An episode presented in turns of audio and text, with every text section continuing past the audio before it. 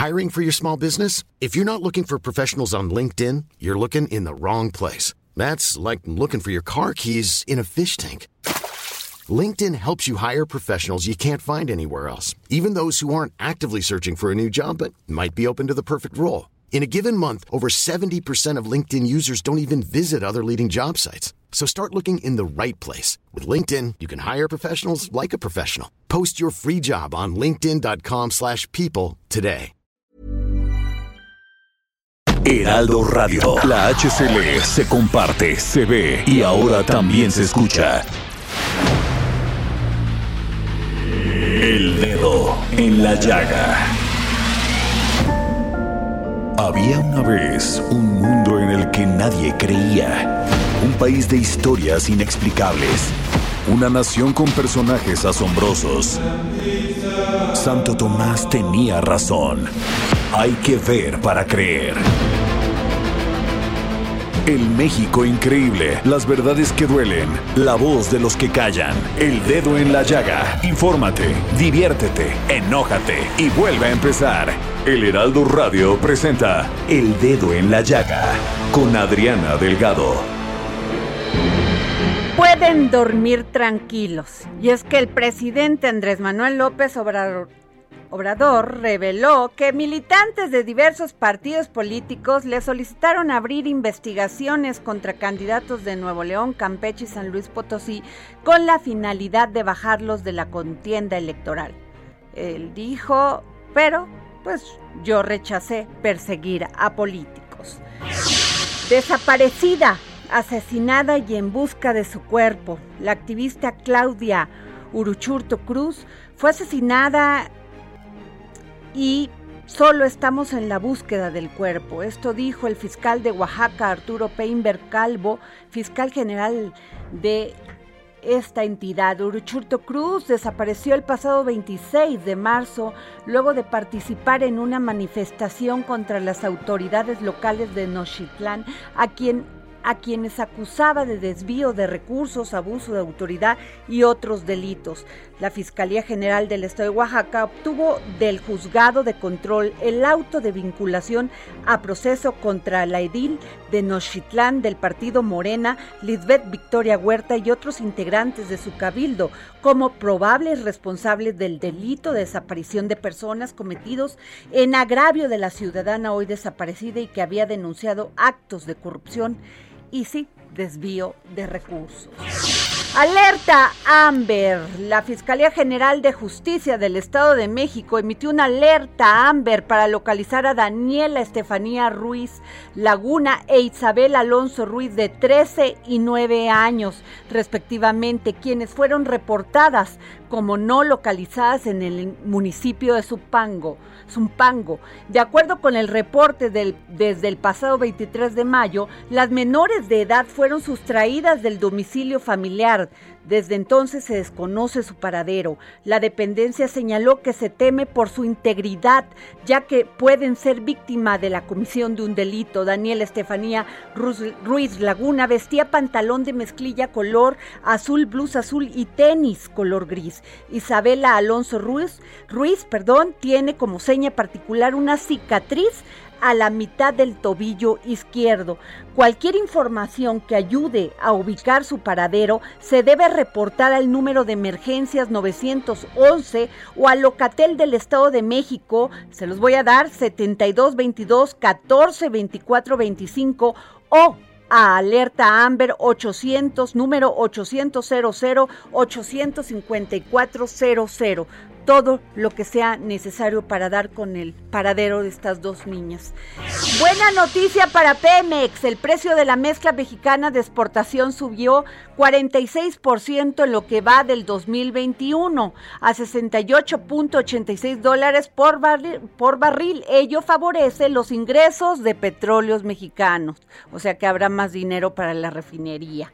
De acuerdo con los criterios de política económica del 2021, el precio esperado para el crudo mexicano es de 42.10 dólares por barril, lo cual significa que el petróleo que exporta el país está a 63.5% por arriba de las proyecciones del gobierno federal. La producción de Pemex fue de 1.7 millones de barriles diarios en abril Hilando cinco meses con dicho nivel de producción de dicha cifra, sus exportaciones fueron de 958.170 barriles diarios al primer cuatrimestre del año. Y bueno, fíjense, me, me regreso a esta nota que les acabo de dar. El presidente Andrés Manuel López Obrador reveló ayer que no va a perseguir ni abrir investigaciones contra candidatos de, pues, de Nuevo León, Campeche y San Luis Potosí. Y es por eso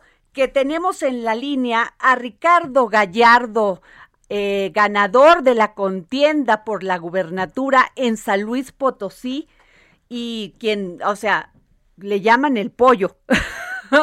Señor gobernador, ¿cómo está? Bueno, ya. Gracias, Adriana. Te mando un abrazo desde San Luis Potosí. Y bueno, es que usted además recibió, fíjese nada más, o sea, le ganó a quien, este, pues era el candidato que, que estaba arriba en las encuestas. Entonces, usted ganó por 458.082 votos, con una amplia diferencia de 58.100 votos contra Octavio Pedrosa Gaitán.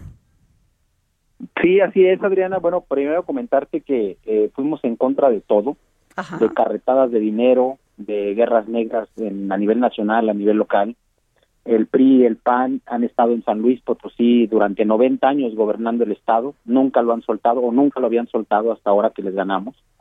La gente estaba cansada, Adriana, estaba en un hartazgo total de ver tanta injusticia, de ver las atrocidades con las que se manejaban estas personas. Eh, era ya un yugo muy grande con lo que se venía cargando. Por eso la gente salió decidida a votar y a buscar el cambio con nosotros éramos la única alternativa del cambio verdadero en San Luis Potosí, porque esos mismos poderes fácticos coparon a Morena. Hay que recordar que yo fui solo, yo no fui con Morena. Morena tenía sus candidatos aparte y fueron copados por el mismo por el mismo PRI que puso candidatos priistas y panistas en Morena. Para poder engordarle el caldo a los candidatos de la coalición Sí por México y pues obviamente que se pudiera hacer una ventaja muy holgada para ellos y seguir manejando el Estado sin embargo, bueno, pues no contaban con que nosotros nos íbamos a ir solos eh, y, pudiéramos lograr eh, e, esa votación histórica. Hoy te quiero decir, Adriana, que somos eh, es, es, la elección con la más alta votación, casi tuvimos el 60% de la participación, más de más de la media que se vivió en el país, que fue del 52. Y bueno, esto se debe al hartazgo de la gente. Salió decidida a votar, nos dio un voto de confianza a la gente, saben cómo trabajamos, sabían que todo lo que habían hecho eran campañas negras, que no existía nada de, la realidad. Por eso, pues casi medio millón de potosinos no pueden estar equivocados. Hoy, gracias a Dios, eh, tenemos ya un, en mente un nuevo gobierno. Vamos a sacar de la pobreza a San Luis Potosí, de la violencia. Somos el cuarto lugar en feminicidios en San Luis este, Potosí. Eso es terrible, eso es terrible. Eso es terrible y eso es lo que nos motivó, Adriana, a que eh, eh, a que sacáramos adelante a las mujeres potosinas que han vivido en, delincuencia total, en maltrato, en golpes, en asesinatos. Es, tan lamentable el cómo San Luis Potosí se sumió en, esa violencia de, mujeres, pero pero todos los días tres y cuatro muertos diarios aquí en, San Luis Potosí. Por eso la gente estaba cansada de que las mismas mafias políticas eran las mismas mafias que estaban en las calles haciendo ese tipo de atrocidades. Ahora, Hoy eh, estamos ah. contentos y convencidos que en el nuevo gobierno cambiaron las cosas. Don Ricardo Gallardo, gobernador electo de San Luis Potosí. Sin embargo, no le han sido fáciles las cosas, ¿eh? Porque este, hace poco más que seis, siete años, eh, usted fue detenido y encarcelado en el Centro Federal de Readaptación Social número 11 en Hermosillo, Sonora.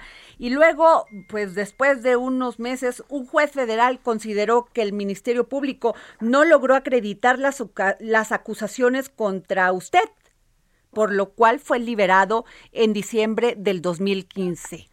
Fue el mismo caso, Adriana, que quiero platicar, el mismo caso, buscaba ser gobernador también, estaba inscrito para la gobernatura, pero los mismos poderes que en ese momento tenían al gobierno federal, también a cargo, hicieron ese tipo de barbaridad. Por eso te hablaba yo hace un momento que luchamos contra todo y contra todos, contra los poderes económicos del Estado, pero también contra los poderosos, que en su momento también nos dejaron fuera de la contienda Hoy tú lo has visto y, ha sido tan duro el de que todavía nos sigan golpeando los de la derecha y los de los poderes en San Luis porque no no no no conciben de que ya se les quitó el estado de que ya no van a poder seguir manejando San Luis Potosí. Eso es una realidad que hoy se vive. Eh, la gente está contenta por eso te comentaba hace un momento salió volcada a votar porque obviamente pues vio la injusticia que vivimos en el 2015 Imagínate, Adriana, eh, cuando salimos en el 2015 que nos digan una palmadita en la espalda y nos digan, ay, disculpe, perdón, nos equivocamos. Sí. Pues, ¿cómo crees? O sea, es, eso eso es, es gravísimo y que te salgan con ahí, disculpe, nos equivocamos, pues como que no no debe de ser así. ¿Hay rencor? ¿Hay rencor? No, ninguno, ninguno. Yo la verdad soy una persona que leo la Biblia todos los días, yo no tengo ningún problema con nadie porque yo sé perdonar y sé perdonar en realidad. Yo perdoné a toda la gente y, y, y hoy la puedo ver a la cara y, le mando mis bendiciones totales. Eh, Dios siempre pone las cosas en su lugar y hoy esa gente que me hizo daño, muchas de ellas, incluso te lo puedo decir Tomás Herón, está prófugo de la justicia. Yo hoy soy gobernador electo. Dios pone todo donde debe de ponerlo. Y eso es lo que hoy a mí me llena eh, en mi corazón de que estemos tranquilos. Ricardo, eh, Gallardo, gobernador electo de San Luis Potosí, el grupo parlamentario del PAN urgió a la Fiscalía General de la República y a la Unidad de Inteligencia Financiera de Hacienda a acelerar las investigaciones contra usted sobre presunto financiamiento ilícito en su campaña electoral. ¿Qué les diría? No, pues imagínate que, que, que son unos hipócritas. Eh, esos panistas, y lo digo con todas las palabras, ellos traían dinero de Tamaulipas, dinero que se utilizó en la campaña y que, y que ahí está ya la denuncia y que efectivamente está comprobado.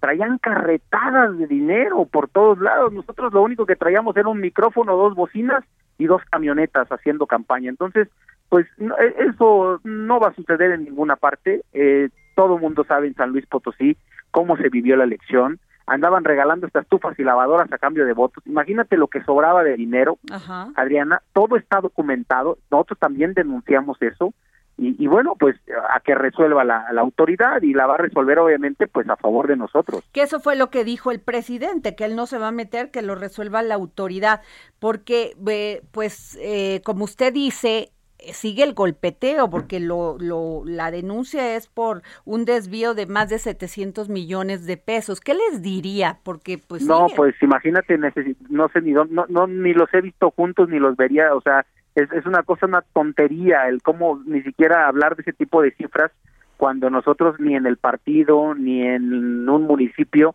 se, se, se concentran ese tipo de cantidades, solamente en la cabeza de ellos están ese tipo de cantidades porque pues ellos sí las han manejado y vaya que las manejaron durante 90 años aquí en San Luis Potosí. ¿Y qué no le perdonan, don Ricardo Gallardo? ¿Qué no le perdonan? que, No me perdonan que sea de su misma mafia, Adriana, no me perdonan que no tenga pedigrí, ellos, todo mundo, ellos hablan de pedigrí aquí en San Luis Potosí, no me perdonan que soy una persona que vengo de abajo, que vengo luchando contra todas y contra todo, y, y creo que eso es lo que no perdonan. No perdonan que San Luis Potosí ahora sí cambie y crezca, que ahora sí se le reparte el dinero del gobierno a la gente. Eso es lo que no perdonan. ¿Cuál va a ser su primer propuesta de lo que dijo en campaña que va a poner de inmediato en acción ya entrando como gobernador de San Luis? Los primeros, en los primeros 100 días vamos a reducir el salario del gobernador y de los funcionarios de primer nivel al 50%. Eso es lo primero que vamos a hacer. Se va a ver una reestructura total en el gobierno del Estado porque imagínate Adriana, ahora hay secretario, subsecretario, eh, ayudante del subsecretario y ayudante del ayudante del subsecretario. O sea, ve una nómina el impresionante. 50% de todo el presupuesto estatal se gaste nómina. ¿Por qué? Pues para mantener a toda la burocracia y a toda la gente que, que se hacía cargo del gobierno durante décadas. Eso es lo que se va a acabar en San Luis Potosí en los primeros 100 días de gobierno. Acabo de hablar con el secretario de Turismo, Miguel Torruco, y dice que van a implementar un, un este, todo echar a andar, este, la Huasteca Potosina para turismo, para el turismo. ¿Qué piensa usted? Es parte, es parte del proyecto de campaña. Eh, te quiero decir que yo ya tengo contacto con Miguel Torruco, hemos estado platicando, traemos temas pendientes que vamos a ver cómo es el tema del aeropuerto, que es eh, el, el, tener un aeropuerto en la Huasteca Potosina. Sí, porque no lo tienen, al 100%, ¿eh? no lo tenemos efectivamente. Vamos a tener, Adriana, también eh, un libramiento nuevo, una carretera nueva que es la Valle Tamazunchale, que se va a acabar, se va a concluir y vamos a, invertir en los parajes que estamos hablando de una inversión de más de 800 millones de pesos. Pero todo esto es maravilloso viéndolo así, pero sin seguridad, con delincuencia, la gente todavía se resiste a ir a estos lugares. Es correcto, por eso también, pues digo, el tema de la seguridad, pues va a ser una prioridad y ha sido una prioridad en todo lo que hemos manejado nosotros. El hablar de la creación de una Guardia Civil, para que trabaje de la mano de la Guardia Nacional y de la mano del gobierno federal, los tres niveles de gobierno que deben de funcionar, eso es elemental y te lo quiero decir porque hoy, eh, Adriana, no trabajan los tres niveles de gobierno juntos. La capital potosina, por hablarte de un municipio que es el más importante de San Luis Potosí, no firmó, no firmó eh, la colaboración con la Guardia Nacional. Entonces imagínate cómo es posible que un municipio en su autonomía utilizando el 115 constitucional, pues quiera decir nada, simplemente soy autónomo y no firmo con la Guardia Nacional y le valga gorro la colaboración con, con el gobierno federal y hoy la delincuencia se haya apoderado de la misma capital potosina. Eso no va a suceder en el nuevo gobierno. Ahora, su relación con el presidente de la República, Andrés Manuel López Obrador, con el gobierno federal. Es buena, siempre ha sido muy buena y va a ser mejor ahora que gobernamos. Muy bien. Pues muchas gracias. Le agradezco mucho por esta entrevista, Ricardo Gallardo, gobernador electo de San Luis Potosí. Gracias. Gracias. Pues ahí está. Y fíjense que además, este, bueno, ay sí, tengo, tengo una mujer que la verdad yo la, yo la admiro porque no solamente es la mujer más joven y la segunda mujer en gobernar el estado de Colima. Sí, Estoy hablando de Indira Vizcaíno Silva. Mujeres gobernando el país y poniendo el dedo en la llaga. ¿Cómo se siente? ¿Feliz? Hola Adriana, muchísimas gracias. Sí, muy contenta por supuesto de haber logrado no solamente el triunfo en Colima, sino además la alternancia en nuestro estado. No, o sea, pero usted la tenía ya muy clara. O bueno, sea, usted tenía una ventaja impresionante, no le sufrió tanto. Pues las encuestas siempre nos mantuvieron arriba. Este, la verdad es que estoy contenta con el resultado. Creo que es el esfuerzo de muchas y muchos colimenses que desde la izquierda venían luchando desde hace 30 años y que ahora por fin nos decidimos a darle a nuestro estado la oportunidad de vivir este proceso de alternancia. Este, y gobernador electa Indira Vizcaíno, gobernadora electa del estado de Colima. Yo, de, aparte de, de saber todos sus proyectos como gobernadora de este estado, que además está, pues ha sido mencionado como uno de los estados más violentos de la República Mexicana.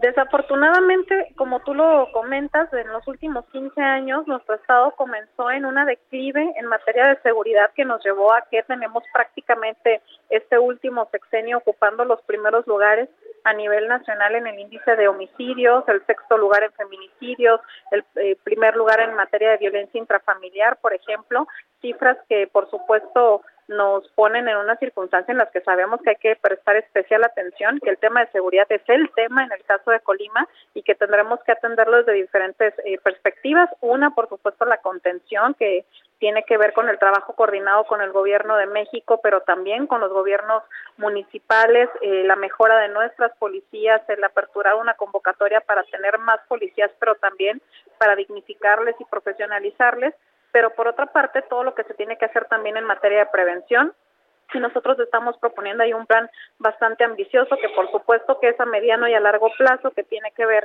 con eh, un nuevo modelo educativo para el Estado de Colima, que sea un ejemplo a nivel nacional, que lleve un fortalecimiento de los valores cívicos, pero también de eh, poder llevar actividades culturales y deportivas a las comunidades y a todas las escuelas públicas y por otra parte también pues todo lo que tendremos que hacer para garantizar el acceso a la educación a nuestras juventudes y después el reactivar la economía de nuestro estado para generar oportunidades laborales. Eh, gobernadora electa del estado de Colima, Indira Miscaíno, eh, tengo ahí una sensación que cuando se habla de equidad, de hacer todas estas políticas públicas a favor de las mujeres, de darles espacios, eh, piensan que nada más se cumple poniéndolas en, ciertos cargos de gobierno, pero se olvida todo lo que es la verdadera lucha por la en contra de la violencia de la mujer, en contra de, de la inequidad, de la marginación laboral. ¿Qué va a hacer usted así? Pero porque vemos llegar a las diputadas, eh, vemos llegar a mujeres ya en cargos públicos y cuando ya se trata de atacar este tema de la violencia, de los feminicidios y de temas con perspectiva de género, pues como que ya no las vemos. Mira, hay muchos tipos de violencia. No les gusta tocar eso, no les gusta este entrarle de lleno. ¿Usted qué nos dice? hay muchos temas de, de, tipos de violencias que nos ha tocado vivir a las mujeres que desafortunadamente se vienen como normalizando, ¿no? Y cuando se tiene que actuar en consecuencia, cuando las mujeres presentan, se atreven, que además es un proceso complejo, a presentar una denuncia, terminan siendo revictimizadas por las propias autoridades justamente porque no están formadas con esta perspectiva de género. Nosotros insistimos mucho justamente en que las mujeres tenemos que estar presentes no solamente en el 50% de los espacios y listos, sino realmente en cada decisión del gobierno tiene que ser tomada con perspectiva de género, pensando que la vida cotidiana de las mujeres no se vive al mismo ritmo ni de la misma forma que se vive la vida cotidiana de los hombres, por ejemplo. Nosotros nos comprometimos a que en el caso de Colima, no solamente el gabinete, sino todos los espacios de eh, direcciones y mandos altos y medios serían ocupados por lo menos el 50% por mujeres, por lo menos el 30% por jóvenes menores de 35 años, y digo por lo menos porque podrían por supuesto ser más, para que en cada decisión de gobierno se presente esa perspectiva de género, pero también nos hemos comprometido a hacer una escuela de funcionarios a firmar protocolos que eh, aseguren que vamos a llevar la cero tolerancia a cualquier tipo de violencia y de acoso en contra de las mujeres, porque además lo hicimos en la campaña, digo, no era un asunto para presumir, lo hicimos por convicción, pero es un tema que tenemos que ir llevando a cada área y a cada esfera, es decir, no podemos normalizar ningún tipo de violencia, ningún tipo, ningún nivel de acoso y se tiene que actuar en consecuencia, porque justamente la impunidad es la que va ligada a que se sigan cometiendo actos de violencia en contra de las mujeres porque no hay eh, secuelas, porque no hay castigos y te puedo asegurar que en el gobierno de Colima que vamos a comenzar será un ejemplo de respeto a los derechos de las mujeres y a los respetos de las minorías que eh, existen y coexisten en nuestro estado. Me da gusto escucharla. Indira Vizcaíno Silva, eh, este, gobernadora del estado de, de, Colima, porque pues usted tuvo una antecesora muy, muy importante, ¿no? La primer mujer gobernadora del, de todo el país. Y me encanta que lo digas porque además, mira, yo lo decía hace unos cuantos días en la reunión que tuvimos de los gobernadores electos de Morena yo insisto cada que tengo oportunidad en decir lo importante que es hacer el énfasis de cuántas gobernadoras habrá ahora para que nos sensibilicemos con el tema y entonces te, hago esta reflexión también a ti y a tu auditorio. Hace 41 años, es decir, desde 1979 en que Griselda Álvarez fue la primer mujer gobernadora de Colima y del país y de Latinoamérica, hasta el 2020, es decir, en 41 años, solamente había habido en nuestro país siete mujeres electas gobernadoras en 41 años. Y en esos mismos 41 años hubo más de 250 hombres electos gobernadores. Ahora, en el 2021, estamos ante esta extraordinaria oportunidad en la que en un mismo momento va a haber el mismo número de mujeres gobernadoras que las que ha habido electas en toda la historia, siete. Y que además vamos a relacionarnos entre nosotras, porque salvo la gobernadora actual de Sonora y la jefa de gobierno de la Ciudad de México, antes ninguna mujer había coincidido con otra en el ejercicio del gobierno estatal. Entonces, es impresionante, es extraordinaria esta oportunidad y también nos obliga, como siempre, ¿no? Que las mujeres siempre tenemos que demostrar al doble y al triple a impulsar una agenda de igualdad desde nuestros gobiernos como ejemplo, pero también impulsarla con los otros gobiernos y particularmente yo hablo en principio de los gobiernos de Moreno. Pues le agradezco mucho gobernadora electa del estado de, de Colima, Indira Vizcaíno Silva, que nos haya dado esta entrevista para el dedo en la llaga. Al contrario, muchísimas gracias a ti, Adriana. Un gusto saludarle. Gracias. Nos vamos a un corte y regresamos aquí al dedo en la llaga. Yo soy Adriana Delgado.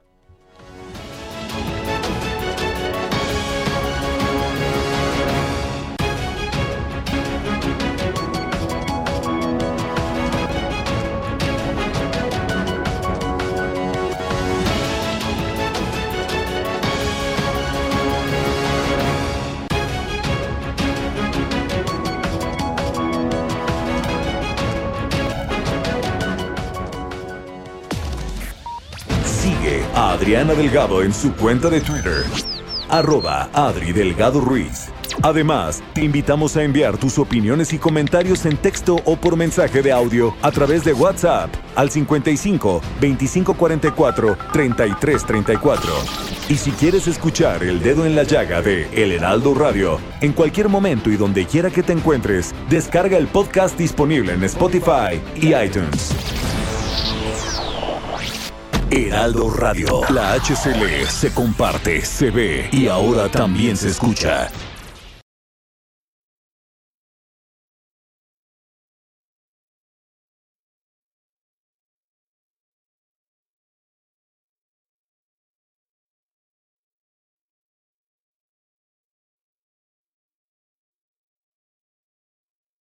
Heraldo Radio. La HCL se comparte, se ve y ahora también se escucha. Sigue a Adriana Delgado en su cuenta de Twitter en arroba Adri Delgado Ruiz. Y envíanos tus comentarios vía WhatsApp al 55 25 44 33 34 o 55 25 02 21 04.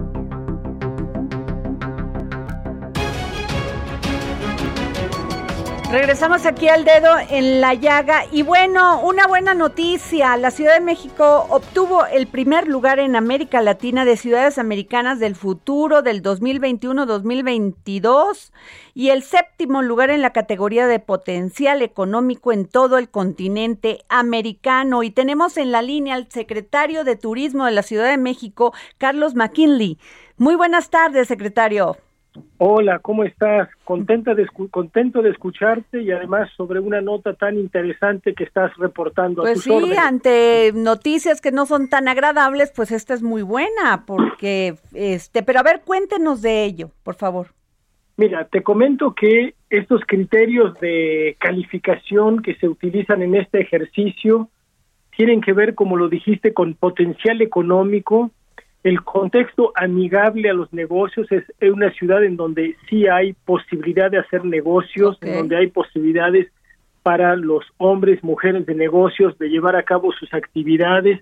También hay un tema de capital humano importante, interesante. Esta es una ciudad que es la que más universidades tiene, tiene un gran nivel de estudios académicos y tiene un nivel de profesionalización muy importante. También se hace referencia a un tema que seguro te va a interesar, el estilo de vida, es decir, es una ciudad en donde se puede vivir bien y trabajar bien. Y fíjate que eso yo lo noto personalmente porque mi oficina está en la Condesa y estoy muy seguido por Condesa, Roma, y hay una cantidad de gente, eh, jóvenes empresarios que vienen, se quedan aquí temporadas de una semana, 10 días, 15 días, hacen su famoso home office o, trabajan sus negocios desde aquí. Otro tema es costo-efectividad, es decir, hay una buena relación entre venir a hacer negocios aquí e ir a otros lugares. Y hay un tema tan importante que es el de la conectividad. Esta es una ciudad de las mejores conectadas de América y hacia todo el mundo. Por lo tanto, en este ejercicio, que es un ejercicio que se lleva a cabo prácticamente cada año por el Financial Times, este, salimos muy bien parados y eso nos da mucho gusto y mucho orgullo. Pues sí, una gran noticia. Eh, de, dice aquí que hay 353 proyectos de inversión y es inversión directa, secretario. Sí, así es. La Ciudad de México eh, ha sido catalogada como la principal, la principal receptora de inversión extranjera directa también eh, para el año pasado, a pesar de la pandemia. Claro que este, es una inversión extranjera directa que se lleva a cabo sobre todo en servicios empresariales, mucho tema de venta, ventas, marketing, o sea, todo lo que es tecnología ah, tiene mucho que ver y eso es muy importante para nosotros. Ahora, secretario, eh, con todo esto que ha pasado, eh, pues mucha gente se desanima primero por el tema de la pandemia, de que pues no ha bajado, a veces baja, nos vamos a, semáforo amarillo, luego rojo, luego verde. Eh, usted, ¿Usted qué le diría a todos aquellos que nos quieren visitar? Mira, déjame decirte algo. La jefa de gobierno le ha pedido a todos sus funcionarios estar presentes en los en los centros de vacunación. Okay. Nosotros somos una secretaría muy pequeña, pero ahí estamos presentes todos los días, muchos de mis compañeros, yo mismo, y el entusiasmo de las personas que se están vacunando es increíble. Dicen, por fin nos estamos dando nueva vida, por fin vamos a poder trabajar, por fin vamos a poder estudiar y salir, y salir a, hacer nuestras actividades normales. Fíjate que el 50% de la población de la Ciudad de México ya tiene prácticamente al menos una dosis y estamos a punto de completar ya esas segundas dosis. Eh, y mucha de la gente que viene, esta gente que viene a hacer negocios, muchos de Estados Unidos ya tienen también sus vacunas. Y finalmente un tema para que hablemos un poquito de turismo, este, déjame decirte que todos los prestadores de servicios turísticos de la ciudad están cumpliendo muy bien con las medidas sanitarias y eso nos lo han comentado una y otra vez mucho mejor que en muchos otros lugares del mundo. Así es que vamos muy bien y si bajamos a, semáforo amarillo habrá sido por un tema este muy menor en la estadística. Hoy las tendencias de contagios son muy estables y vamos vamos a reactivarnos eh, económica y turísticamente. Secretario, y qué aparte de esto que bueno fue un gran un gran primer lugar eh, dado por el Financial Times, qué planes de de, de este recuperación en materia turística hay para la Ciudad de México? gracias, gracias, excelente pregunta. Mira, eh, ya tenemos prácticamente lista una gran cartelera de eventos turísticos eh, para el segundo semestre. Lo va a anunciar muy próximamente la jefa de gobierno. Tenemos además grandes promociones en distintos prestadores de servicios turísticos que ya las vamos a dar a conocer y tenemos un aeropuerto que ya funciona prácticamente al 85% de lo que estaba funcionando en esta misma época en el 2019. Es decir, estamos como en sus marcas, listos y falta el ya que viene en apenas unos días. ¿Qué te parece? Pues me gusta y me gusta su entusiasmo, porque realmente después de todo esto que ha sido la pandemia del COVID-19, pues es, es, es, es pues halagador y da gusto escucharlo usted tan, tan, tan entusiasta. Mira, este, y déjame comentarte que lo hago, este, como muchos de mis colegas de gabinete, estamos muy, muy interesados con la jefa de gobierno de salir adelante, pero los prestadores de servicios turísticos, los hoteles, los restaurantes, los agentes de viajes, los museos, los teatros, el entretenimiento, todos están realmente trabajando para estar en las mejores condiciones de reactivarse. Sabemos, eso sí, que no va a ser una reactivación tan profunda como lo como para alcanzar los niveles del 2019, pero te puedo asegurar que vamos a meterle mucha velocidad y las cosas van a salir muy bien para esta querida ciudad. Muchas gracias, don Carlos McKinley, secretario de Turismo de la Ciudad de México. Muchas gracias por esta entrevista. Al contrario, un abrazo, hasta luego. Y bueno, tenemos una entrevista también con el secretario de Turismo, Miguel Torruco Márquez, sobre esto que es la reactivación económica del turismo en todo el país. El dedo en la llaga. Y bueno, después de esta pandemia del COVID-19, uno de los sectores que se ha visto pues afectado porque se tuvo que parar toda la actividad sin duda alguna es el turismo y hemos escuchado y visto declaraciones del secretario de Turismo Miguel Torruco Márquez hablando de esto y de la recuperación de este eh, sector que pues sin duda alguna le da muchas divisas a México. Secretario, ¿cómo está? Me da mucho gusto saludarte, Adriana, a tus órdenes. ¿Cómo se ve a reactivar el turismo en México, secretario? Bueno, lo primero que quisiera yo comentar a manera de, introducción es de que en el 2019 eh, crecimos tanto en divisas como en turismo. Llegamos a inclusive 45.2 millones de turistas de internación y eh, 24.600 millones de dólares. De pronto vino la pandemia, se cae la actividad turística y eh, empezamos a trabajar con la Secretaría de Salud en los eh, protocolos, eh, en los protocolos biosanitarios y se optó por la política de la no restricción de vuelos internacionales ni nacionales. ¿Eso que llevó como resultado? Eh, que eh, nosotros tuvimos una caída del 45%, pero si nos comparamos con como somos potencia y estábamos ubicados en el octavo lugar en el ranking mundial que marca la Organización Mundial de Turismo, eh, los todos los otros nueve países hermanos tuvieron caídas superiores al 80 del 75 al 80%. Quiere decir que ahora vemos de que las acciones que se tomaron pues fueron las adecuadas porque no pisamos este fondo y que ahora la recuperación será a partir del 45% de la contracción, no del 80% como países que estaban en el ranking mundial, eh, inclusive mejor colocados que nosotros.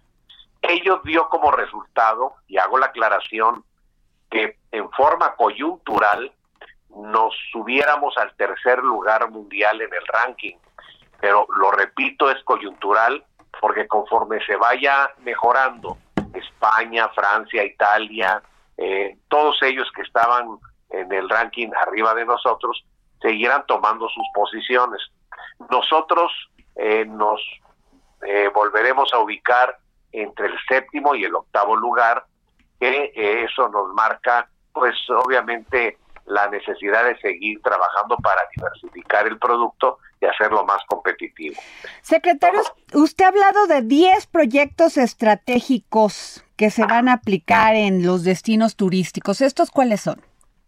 Bueno, hemos, eh, para empezar, eh, quisiera comentar cómo vamos, cómo vamos a cerrar.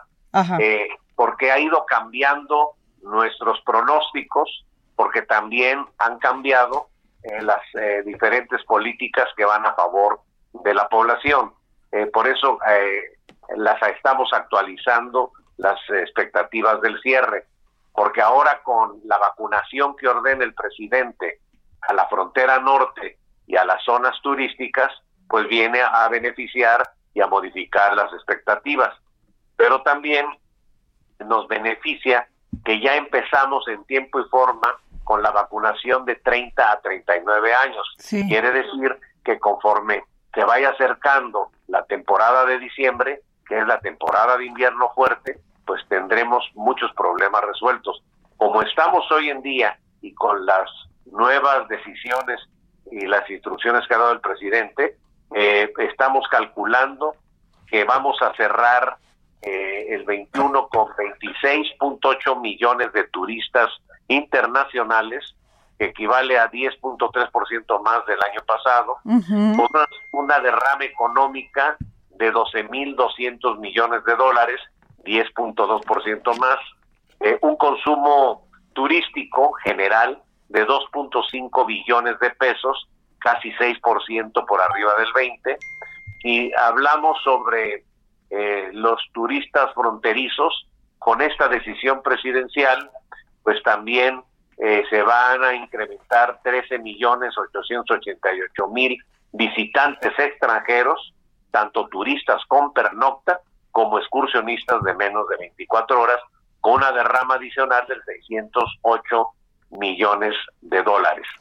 Eh, por otra parte, también el momento que la inversión hotelera sigue su camino, seguiremos construyendo 22 mil nuevos cuartos de hotel, que se sumarán a los 830 mil cuartos que ya tenemos de 23 mil establecimientos, lo que nos ubica en un lugar muy privilegiado, en el séptimo lugar en la escala mundial en cuanto a infraestructura hotelera.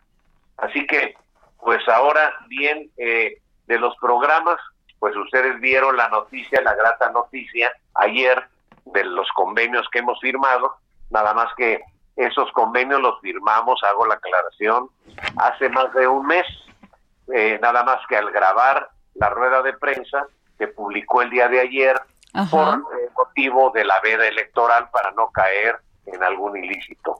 Entonces, tenemos convenios muy importantes con la AAA para hacer eventos de talla internacional y con Red Bull que lo vamos a hacer a lo largo de la administración y que favorecen tanto a pueblos mágicos como a grandes ciudades y que es una forma más moderna y sobre todo efectiva de dar tiros de precisión en materia de comercialización.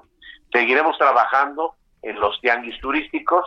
Eh, tenemos nuestro tianguis listo que va a inaugurar el presidente de la República del 16 al 19 de noviembre en Mérida, Yucatán. El 22 ya lo tenemos en Guerrero 23 está por definir y el 24 sigue Guerrero por ser el, estado a donde se inició el tianguis hace 45 años.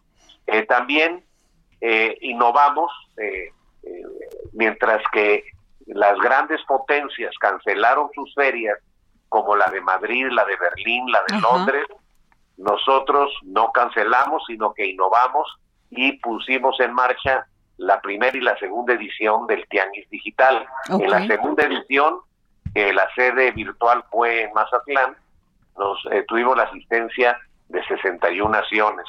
También innovamos, que también es promoción eh, de, feria a, a Tianguis de Pueblo Mágico y que ahora será próximamente en Hidalgo del 28 al 31 de octubre, más los que hemos hecho eventos internacionales que serán de gran interés este, este año, por decir nada más este.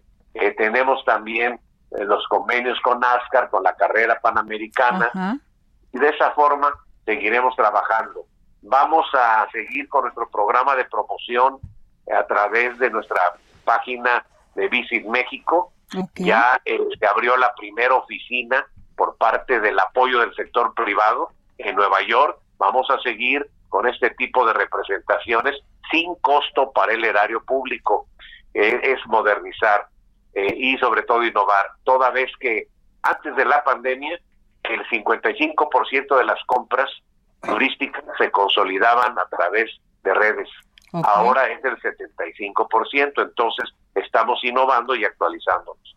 Pero seguimos también este mismo año, estaremos para platicar con los tour operadores de Los Ángeles, de Chicago, de Nueva York, de Houston, de San Antonio, a quienes también vamos a invitar a recorrer los puntos de novedades, de nuevos productos que estén interesados en venir a nuestro país.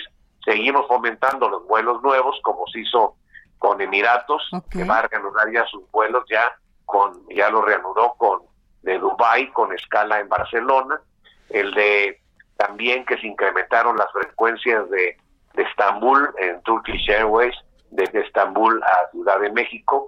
Seguimos trabajando con nuevas rutas regionales y sobre todo en proyectos, acabo de dar una rueda de prensa con el gobernador del estado de San Luis Potosí para anunciar el proyecto que nos ordenó el presidente de la República de para detonar la Huasteca Potosina y así eh, se tienen varios proyectos que seguiremos trabajando para ir consolidando más a la actividad turística. Pues muchas gracias, secretario de Turismo Miguel Torruco Márquez. Gracias por esta entrevista para el dedo en la llaga. Pues muchas gracias y seguiremos trabajando. Gracias, muy amable.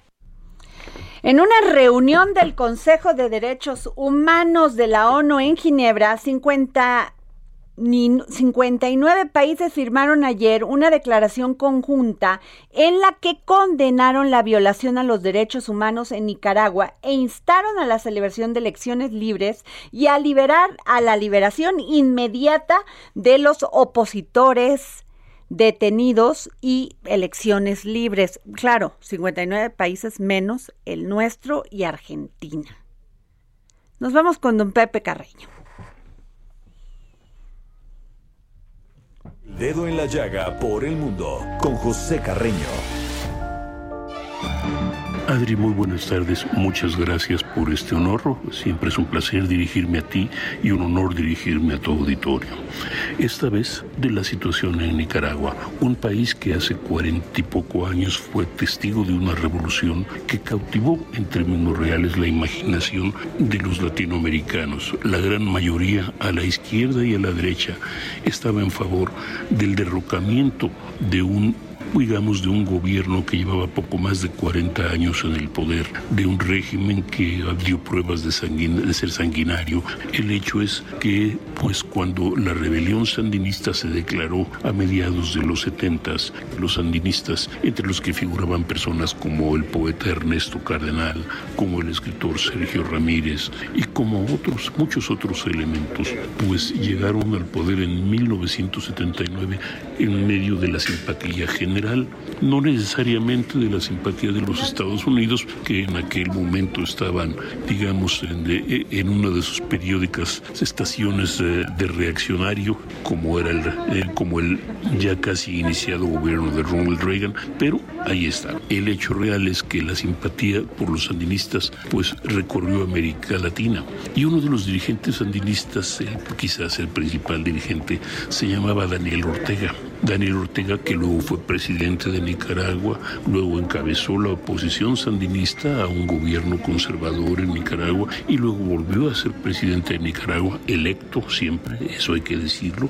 luego fue reelecto una vez y reelecto otra vez y reelecto otra vez y ahora busca otra vez ser reelecto. Esto es, estamos hablando de que lleva ya casi 30 años en el poder y en términos reales desea mantenerlo, tanto que su gobierno ha, llevado, ha llegado a, a encerrar a por lo menos cinco aspirantes a la presidencia de Nicaragua, que tiene elecciones el próximo 7 de noviembre, para asegurar que la competencia no sea necesariamente imposible para este mandatario nicaragüense de 76 años de edad, que tiene una vicepresidenta que es su esposa, doña Rosario Murillo, a la que tal vez quiere declarar heredera y que pues para asegurarse de que no tiene más problemas llevaba algo así como un centenar de personas encarceladas, eso sí, para defender la revolución democrática.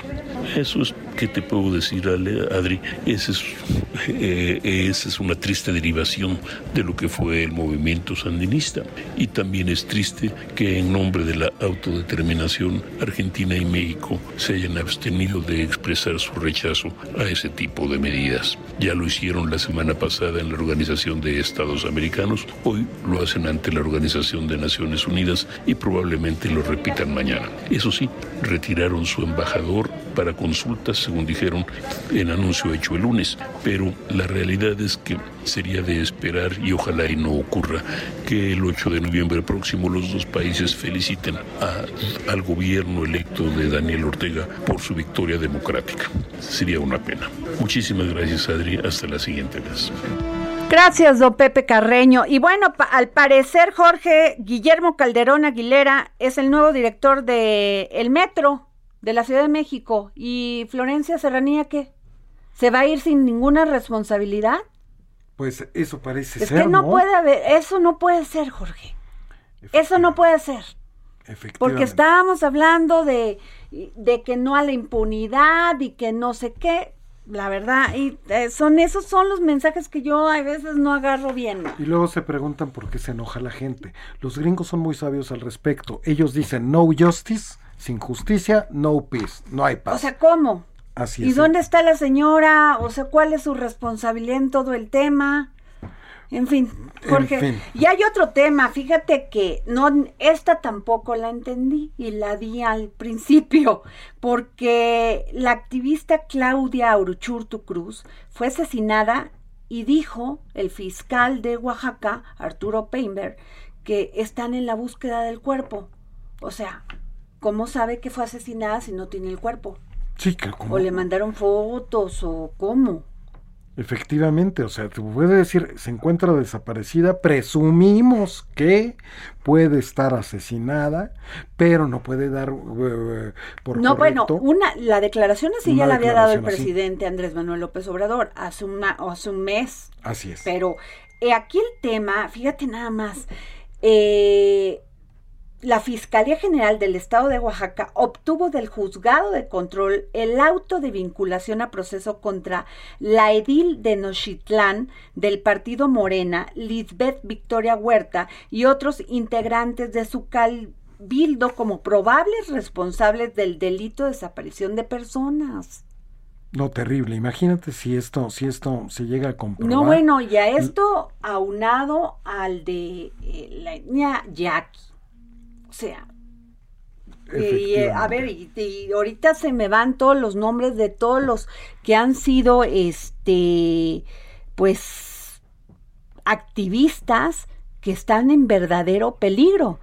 Así es, si hacemos una lista se convierte casi en interminable. Todos los activistas, tanto los sociales como también los activistas en defensa de la ecología y del medio ambiente, los, los activistas pues ya nos vamos. Pues ya nos vamos, pues mañana me platicarás. Bueno, nos vamos. Esto fue el dedo en la llaga. Gracias por escucharnos. Nos vemos mañana.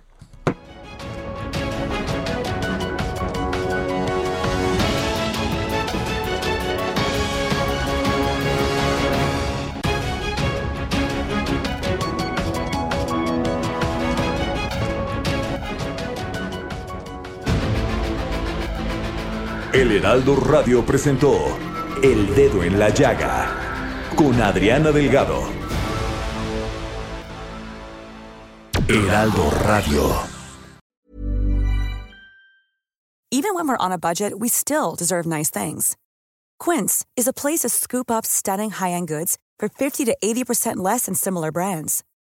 They have buttery soft cashmere sweaters starting at $50, luxurious Italian leather bags, and so much more.